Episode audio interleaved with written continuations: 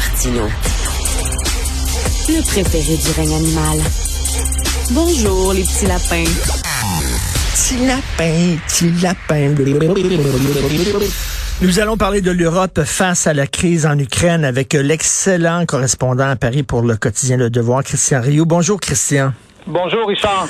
Il y a quelque chose d'un peu triste et de pathétique de voir M. Zelensky cogner à la porte de, ses voisins en disant ma maison est en feu, est-ce que vous pouvez venir m'aider? Et euh, tous les voisins, un après l'autre, disent non, non, non, non, non. Est-ce que M. Zelensky a été niais, naïf? Est-ce que, parce qu'il me semble que c'est évident que l'Occident n'aurait pas risqué une guerre nucléaire pour aider l'Ukraine. Euh, peut-être que peut-être que M. Zelensky a été naïf. C'est vrai que c'est un c'est un jeune euh, politicien. C'est quelqu'un qui a été euh, élu euh, sans presque de programme. Hein. Vous savez, c'était une personnalité assez sympathique qu'on connaissait à la télévision. C'est possible, c'est quelqu'un qui se révèle en tout cas de choses certaines dans la guerre. Oui. Un, leader, un leader quand même relativement euh, euh, important et, et, conséquent. Ceci dit, est-ce que c'est pas c'est pas plutôt l'Occident, c'est-à-dire l'Europe et les États-Unis qui ont fait preuve de naïveté à l'égard à l'égard de Vladimir Poutine? Vous savez, avec des, des avec des gens comme Vladimir Poutine euh, qui, qui ne cachent pas leur, leur, projet. Hein. Vladimir Poutine n'a jamais caché euh, que pour lui, l'indépendance de l'Ukraine était inacceptable. Il n'a jamais caché le fait que jamais l'Ukraine ne pourrait être membre de l'OTAN, euh, selon lui. c'est des choses qu'il dit depuis, depuis des années. avec ces gens-là, il faut être euh, soit soit les entraîner dans notre euh, dans notre euh, dans, notre cercle, soit les faire participer à notre à nos à nos démocraties, à nos sociétés libérales, soit être extrêmement ferme. Et on a l'impression que l'Occident n'a fait ni l'un ni l'autre. Et je pense en particulier à l'Europe qui s'est soumis à Poutine, qui s'est l'Allemagne qui s'est rendue dépendante du gaz russe. Hein. Je, ben posons la question. Posons la question. Si l'Europe pouvait interrompre ses livraisons euh, de gaz russe demain matin. Euh, sachant ça, sachant qu'il ne qu'il ne pouvait pas qu'il ne pouvait pas faire de chantage à l'égard de l'Allemagne, est-ce que Poutine aurait déclenché cette guerre? Question. C'est-à-dire que Poutine, avant de déclencher cette guerre, a pesé tout. Où, où, en, est la Chine?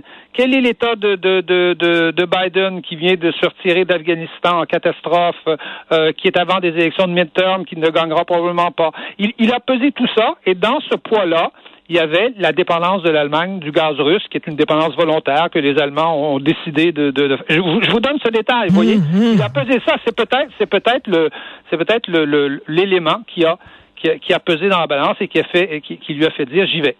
D'où, d'où les dangers, d'où les dangers, d'où les dangers d'être dépendant de régimes qui sont euh, autoritaires, despotiques et potentiellement des adversaires politiques, des ennemis?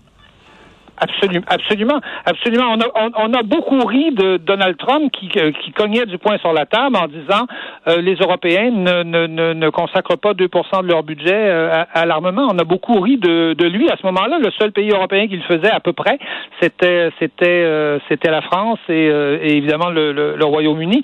L'Allemagne a, toujours s'est toujours arrangé pour faire payer sa défense par les autres, hein, de, de, de toute évidence. on a beaucoup ri de ça, mais alors soit, soit on a une politique qui vraiment permet d'entraîner la Russie. On aurait pu penser à une politique comme celle-là dans les années 90. Hein. François Mitterrand voulait faire ça, parlait d'une confédération hein, de l'Atlantique à l'Oural euh, et, de système de défense qui, qui, qui inclurait la Russie. À cette époque-là, c'était peut-être possible. Soit il faut être extrêmement ferme et on, on ne lésine sur rien. Mais je pense qu'on a fait dans le fond, on a fait dans le fond ni l'un ni l'autre. Et d'où tout le tout le tout le débat aujourd'hui sur la question de la neutralité de de, de l'Ukraine, comme comme si c'était quelque chose de tabou. Euh, Emmanuel Macron a confié ça dans un avion en revenant de, de Russie. Il a, il a prononcé le mot finlandisation. Hmm. Tout de suite autour de lui, on a dit taisez-vous. de, quoi de quoi parlez-vous? Mais euh, visiblement, on s'en va vers quelque chose comme ça. Je pense qu'on ne pourra pas résoudre le conflit. Euh, vous savez, on peut pas résoudre pendant la guerre toutes nos lacunes, combler pendant la guerre toutes les lacunes qu'on a accumulées depuis 20 ans. Mais... On ne peut pas faire ça, c'est pas possible. Donc, il va falloir trouver un compromis, il va falloir trouver une, porte, une porte de sortie honorable à peu près pour les deux parties. Et visiblement, ça sera, on le sent bien à la fois dans les déclarations de M. Zelensky et de, et, de Poutine, ce sera une sorte de neutralisation quelque part sur le plan militaire euh, de, de l'Ukraine. Oui, je pense qu'il il, s'est rendu compte que son chien est mort, M. Zelensky. Là, il parle même plus de réintégrer, d'intégrer l'OTAN. Mais j'aimerais qu'on parle de l'après-conflit, parce que bon, ça va se régler à un moment donné, ça va se terminer, on l'espère, par des négociations. On sait qu'il y a plein d'entreprises qui ont quitté euh, euh, la Russie. Il y a des boycotts, etc. Est-ce que, mettons, ça serait une négociation, bon, c'est réglé, ça devient un pays neutre et tout ça.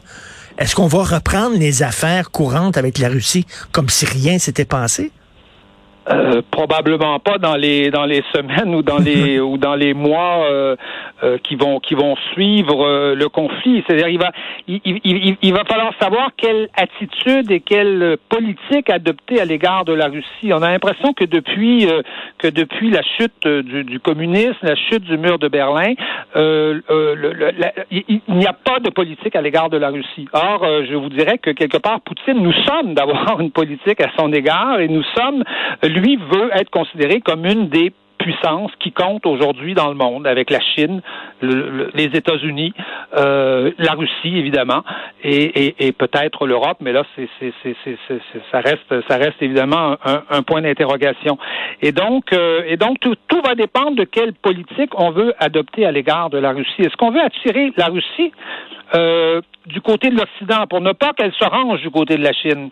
Est-ce que est-ce c'est ça qu'on veut faire? Parce que euh, beaucoup de gens, beaucoup de, de géostratèges aujourd'hui nous disent, écoutez, le résultat de tout ce qui se passe en ce moment, qui, qui risque de se poursuivre, ça, ça, ça sera de créer un grand bloc de, de, de dictature, euh, mhm. Russie, Chine, Iran, euh, et peut-être même l'Inde. alors, alors, imaginez-vous que est-ce qu'on peut imaginer que ça serait une situation euh, tenable pour des pays euh, qui aujourd'hui n'ont plus le monopole de la politique, n'ont plus euh, non plus non plus la, priorité dans le monde aujourd'hui? L'Occident aujourd'hui compte pour pour assez peu. c'est pas là que se joue le sort du monde aujourd'hui. Il se joue en Chine, il se joue dans dans, dans les pays dans les pays émergents.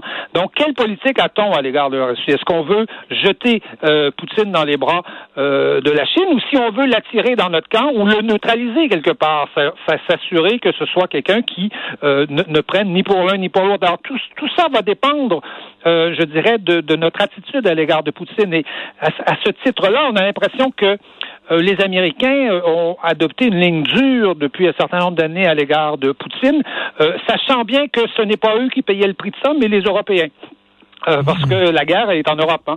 Hmm. Elle est alors et quand et quand M. Biden dit il faut couper les hydrocarbures, il faut cesser les livraisons d'hydrocarbures euh, russes, lui ça ne lui coûte rien. Euh, alors que ça, ça alors que ça, ça, ça, va faire en sorte que les Allemands pourront pas se chauffer l'hiver prochain. oui. et donc, donc, donc, et, et est-ce que l'Europe, elle, a une politique à l'égard de, de Vladimir? Est-ce qu'elle peut imaginer un continent coupé en deux, à nouveau encore, avec une espèce de, de, de, de rideau de fer? Je pense, je pense que non. Donc, tout ça va dépendre, je vous dis, de, de, hmm. de, la politique qu'on veut adopter, mais c'est une politique globale, géostratégique, qui, qui, qui doit tenir compte du fait qu'aujourd'hui, l'affrontement majeur sera évidemment entre, entre les États-Unis et, euh, et, et, la Chine. En fait, c'est un affrontement entre l'Occident et l'Asie, et l'Orient, presque.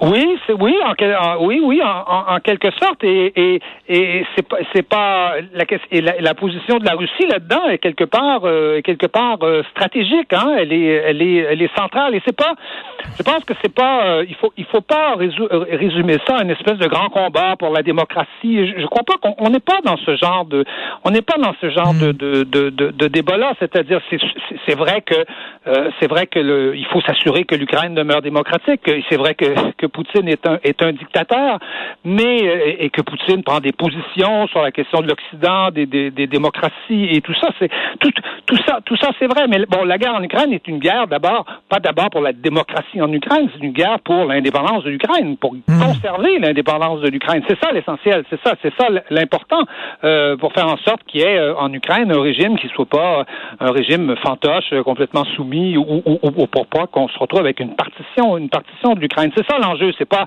pas la grande bataille de, de, de 1939 pour la démocratie euh, contre le totalitarisme. Je ne crois pas qu'on soit dans ce genre de dans genre de guerre là euh, actuellement. il faut pas, il faut éviter d'avoir ce, je trouve ce type ce type de discours.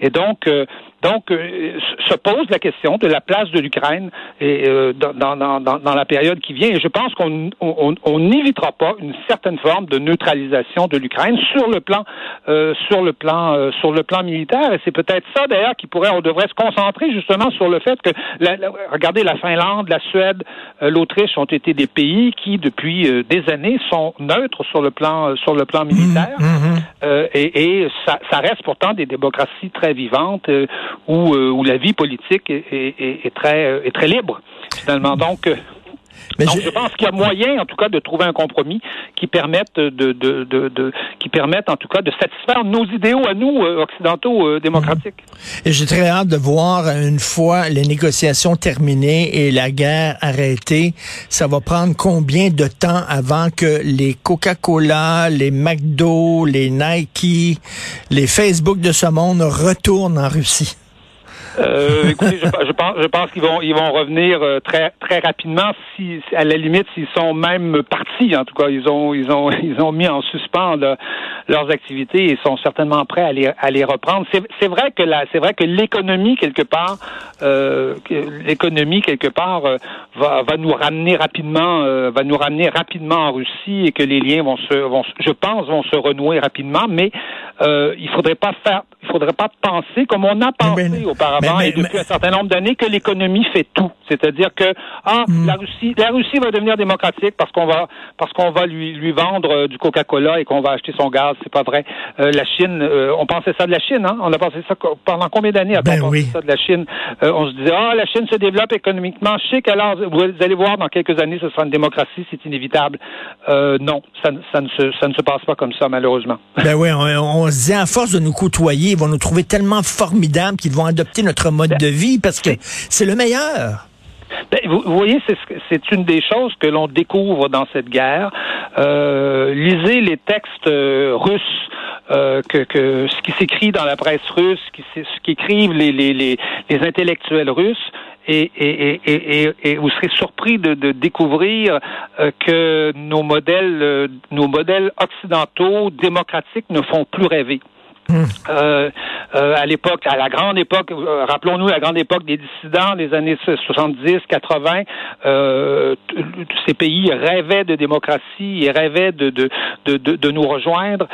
Aujourd'hui, quand on regarde ce qui se passe en Chine, quand on regarde ce qui se passe en, en, Russie et même quand on regarde ce qui se passe en Hongrie, hein, même en Pologne, on parle beaucoup de la Pologne en ce moment, qui aide énormément les, les Ukrainiens et qui fait preuve d'un grand dévouement, eh bien, quand on regarde ce qui se passe dans ces pays, on s'aperçoit que nos démocraties un peu un peu torturées, hmm. euh, qui, euh, qui, qui qui savent pas trop de, à quelle fin se vouer, eh bien, nos démocraties ne font plus rêver ces pays-là.